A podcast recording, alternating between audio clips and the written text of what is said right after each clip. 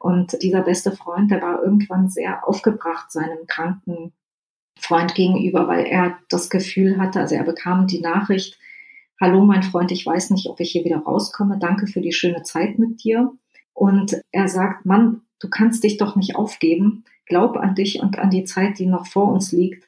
Und der hat nicht auf ihn gehört und das äh, fand ich einen sehr berührenden Moment. Hinter der Geschichte der wöchentliche Podcast für Freunde der Zeit. Einer glaubte bis kurz vor seinem Tod daran, dass er bald wieder aus dem Krankenhaus entlassen würde. Ein anderer schrieb seinem besten Freund irgendwann die Nachricht, Danke für die schöne Zeit mit dir.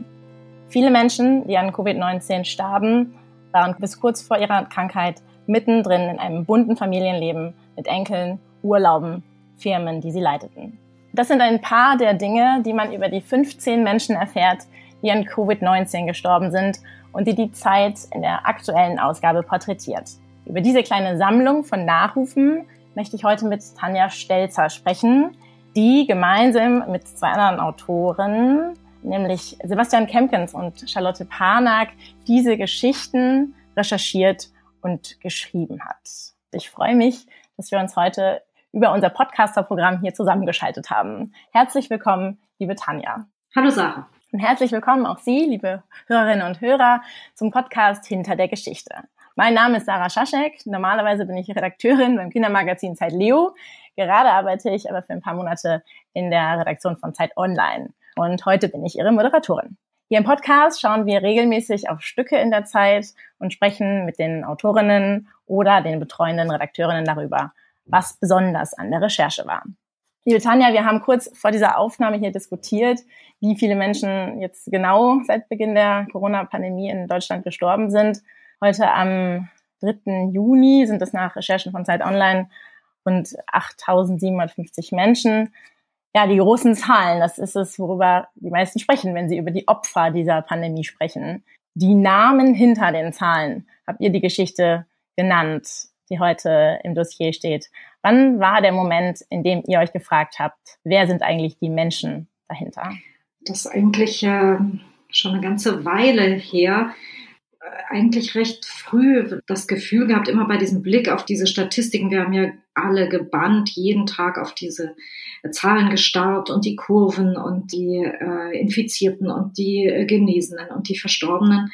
Und ähm, ich hatte dann irgendwann das Gefühl, äh, Moment mal, irgendwas läuft hier falsch. Also wir reden über Zahlen, aber in Wirklichkeit sind es ja alles Biografien. Das sind ja echte Menschen, die, die da was erlitten haben und die vor allem aber eben nicht nur gestorben sind, was die Toten betrifft, sondern die ja auch ein reiches Leben vorher gehabt haben. Und äh, mich hat einfach interessiert, ähm, wer waren die, was für Leben sind da zu Ende gegangen? Und dann haben wir uns zu dritt zusammengetan und haben versucht, diese Biografien zu recherchieren. Kannst du noch ungefähr so einen Zeitpunkt sagen? Weil ich finde das schon, man merkt, dass das Geschichten sind, die nicht an einem Wochenende recherchiert wurden, sondern dass ihr schon auch Menschen vielleicht auch über längere Zeit also gesucht haben. Einige sind im Februar schon gestorben, Anfang März, einige gerade erst im April. Wann äh, und wie lange war dieser Zeitraum in der Recherche? Ich würde mal schätzen, dass wir vier, fünf Wochen an der Geschichte gearbeitet haben etwa. Ich bin mir nicht mehr ganz sicher, ganz ehrlich gesagt, weil das war auch ein bisschen ein gleitender Prozess. Von der ersten Idee bis zum wirklich loslegen und äh, dann bis zur heißen Phase.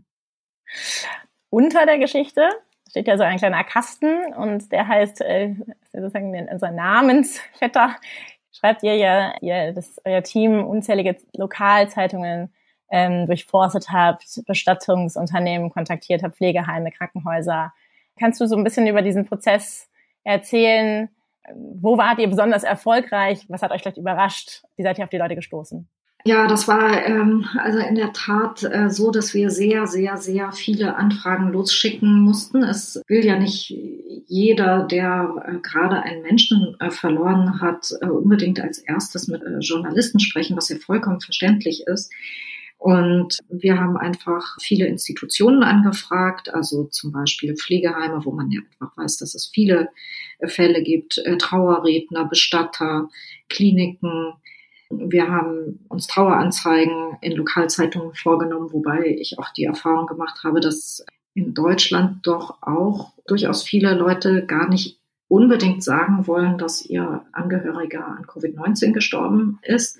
Das haben wir natürlich immer respektiert, wenn irgendjemand gesagt hat, ich will nicht mit euch reden, ich möchte nicht, dass die Öffentlichkeit erfährt, dass mein Angehöriger eine Corona-Infektion hat, dann haben wir über den nicht geschrieben. Wir haben das nur gemacht mit äh, Leuten, wo die Freunde und Angehörigen einverstanden waren, dass über sie berichtet wird.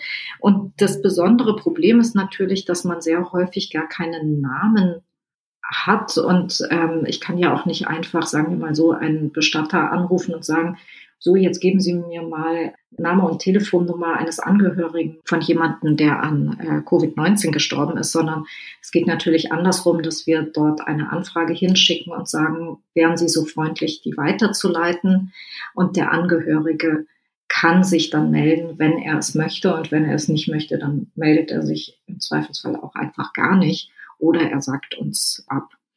Ja, und so sind wir mit sehr, sehr vielen äh, Verfahren und wir sind auf große Hilfsbereitschaft gestoßen, aber ähm, es kam auch gar nicht so viel immer zurück. Also da mussten wir schon äh, ein bisschen äh, Geduld haben und immer noch mal weiter anfragen. Ähm, manche Dinge haben sich auch über die sozialen Netzwerke gefunden, aber das war äh, schon eine kleine Geduldsprobe. Und was war dann ähm, der nächste Schritt? Also ihr hattet dann Kontakt zu, zu den Angehörigen seid ihr hingefahren, habt ihr telefoniert? Ähm, Im Moment ist es ja auch als Journalistin nicht ganz einfach, ranzukommen an die Menschen. Funktioniert sowas am Telefon? Das funktioniert auch am Telefon, aber wir haben es mal so, mal so gemacht, auch je nachdem, wie es den Angehörigen erging, ob die gerne ein persönliches Treffen wollten, natürlich unter Corona-Bedingungen mit Abstand und so weiter. Andere wollten lieber am Telefon ähm, sprechen. Ähm, das war ganz unterschiedlich von Fall zu Fall. Aber wir haben auch bei denen, mit denen wir nur am Telefon gesprochen haben, uns sehr viel Zeit genommen. Und diese Gespräche, die haben sich dann schon über drei, vier Stunden gezogen, denen wir eben die ganze Biografie äh, desjenigen durchgegangen sind. Und äh, bei manchen Leuten haben wir auch mit äh, mehreren ähm, Angehörigen und äh, Freunden gesprochen, einfach um das Bild ein bisschen abzurunden. Was würdest du sagen, findest du persönlich an dem sozusagen Genre Nachruf, was ja jetzt nicht so total typisch ist für die Zeit oder ab und zu wird mal einem wichtigen, prominenten Menschen nachgerufen, aber findest du äh, etwas besonders ähm, schwierig oder besonders schön an diesem, an dieser Textsorte, Nachruf? Also ich fand es wahnsinnig interessant, in diese Leben einzutauchen, die sehr, sehr, sehr unterschiedlich waren. Also wir haben uns berichten lassen von einem Imbissbudenbesitzer, äh, von einem Priester, von einem äh, Unternehmer, der einen Supermarktkonzern gegründet hatte, von dem Betreiber eines äh, Fitnessstudios, von einer Frau, die lange, lange Jahre die Geliebte eines Mannes war, auf den sie immer gewartet hat, bis er sie endlich geheiratet hat. Das waren so unterschiedliche Biografien und das ist ein, schon ein ganz tolles Erlebnis, wenn man dann so einer Person nahe kommt, auch wenn man sie gar nicht hm, persönlich kennenlernen konnte. Und es gab also viele Momente am Ende dieser Gespräche, wo ich gesagt habe, und den Kollegen ging es ähnlich, Mensch, diesen Menschen hätte ich jetzt aber wirklich gerne kennengelernt. Also bei dieser Gattung Nachruf kann auch was, was ist so, was würdest du sagen, ist so die Schwierigkeit? Also ähm, ist es, gibt es eine, ich will jetzt nicht sagen, eine, eine sagen, gewisse Kitschfalle, in die man tappt, weil man ja gerade über Menschen, die gestorben sind, in der Regel eher sehr positiv berichtet. Wie seid ihr damit umgegangen? Ja, also uns geht es natürlich überhaupt nicht darum, irgendwie fürchterliche Dinge über gerade verstorbene Menschen zu sagen, aber was ich äh, schon wichtig finde ähm, bei so einem äh, Nachruf ist, dass man der Person wirklich nahe kommt. Und äh, wir haben die Erfahrung gemacht, dass einige der Angehörigen, die haben uns wirklich sehr großes Vertrauen geschenkt und ähm, gerade diejenigen, die sich so getraut haben, so auch die Grautöne zu erzählen. Ein Leben ist eben nicht nur schwarz äh, oder weiß, es ist äh, eben auch ähm, vieles äh, dabei, was schwierig ist und kompliziert ist. Und zu diesen Punkten vorzudringen, das ist sicher die, die Herausforderung und äh, das ist dann aber auch sehr beglückend, wenn das gelingt, ähm, weil man, glaube ich, dann einfach merkt, dass man diese Person irgendwie besser zu fassen kriegt. Und ja gut, da muss man halt einfach ein bisschen, bisschen nachfragen und äh, konkrete Erinnerungen abrufen.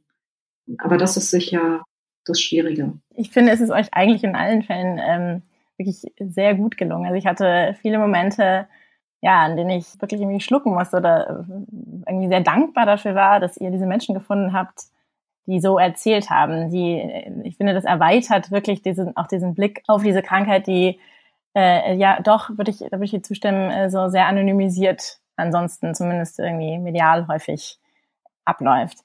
Ich habe noch eine letzte Frage. Du hast schon ein, hast ein paar Fälle berichtet. Gab es einen Moment in dieser Recherche, der dir besonders in Erinnerung geblieben äh, oder bleiben wird? Irgendeine Begegnung oder einen bestimmten Moment, der das, also auch vielleicht diese große Dimension der, ja, wie man sozusagen auch mit dem Tod in, in diesen Zeiten umgeht, dich besonders vielleicht auch nachhaltig prägt? Ja, also äh, ich muss sagen, dass die Menschen, über die wir da berichtet haben, diejenigen, über die ich geschrieben habe, die mir, dass die mir wirklich alle richtig ans Herz gewachsen äh, sind. Es fällt mir jetzt sehr schwer, jemanden rauszugreifen. Ich tue es jetzt trotzdem mal. Ich habe gesprochen mit dem besten Freund eines Imbissbudenbesitzers.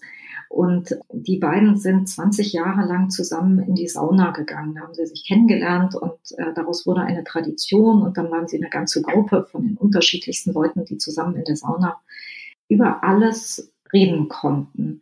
Und dieser beste Freund, der hat mir ähm, so herzerwärmend diese, diese Freundschaft berichtet und wie offen die sich immer alles gesagt haben und wie der seinem Freund den Kopf gewaschen hat, wenn er irgendwie seine Würstchen schlecht kalkuliert hat und äh, von anderen übers Ohr gehauen wurde. Dann hat er mir auch den ähm, letzten äh, WhatsApp-Wechsel äh, geschickt zwischen den beiden. Und äh, dieser beste Freund, der war irgendwann sehr aufgebracht seinem kranken Freund gegenüber, weil er das Gefühl hatte, also er bekam die Nachricht, Hallo mein Freund, ich weiß nicht, ob ich hier wieder rauskomme. Danke für die schöne Zeit mit dir. Und der beste Freund bekommt diese Nachricht und regt sich fürchterlich auf, weil er sagt, Mann, du kannst dich doch nicht aufgeben. Glaub an dich und an die Zeit, die noch vor uns liegt. Und der hat nicht auf ihn gehört. Und das äh, fand ich einen sehr berührenden Moment. Vielen Dank, liebe Tanja, dass ihr drei uns diese Geschichten vom Leben erzählt habt. Ähm, und damit sind wir für heute auch schon wieder am Ende des Podcasts. Wenn äh, Sie, liebe Hörerinnen und Hörer, weiterhören wollen, alle Episoden finden Sie im Netz unter www.freunde.zeit.de und kann sie auch abonnieren bei Spotify oder Apple Podcasts. Ich danke Ihnen sehr fürs Zuhören. Vielen Dank, liebe Tanja, dass du dabei warst. Gern geschehen. Und ich freue mich, wenn Sie nächste Woche wieder dabei sind. Bleiben Sie alle gesund.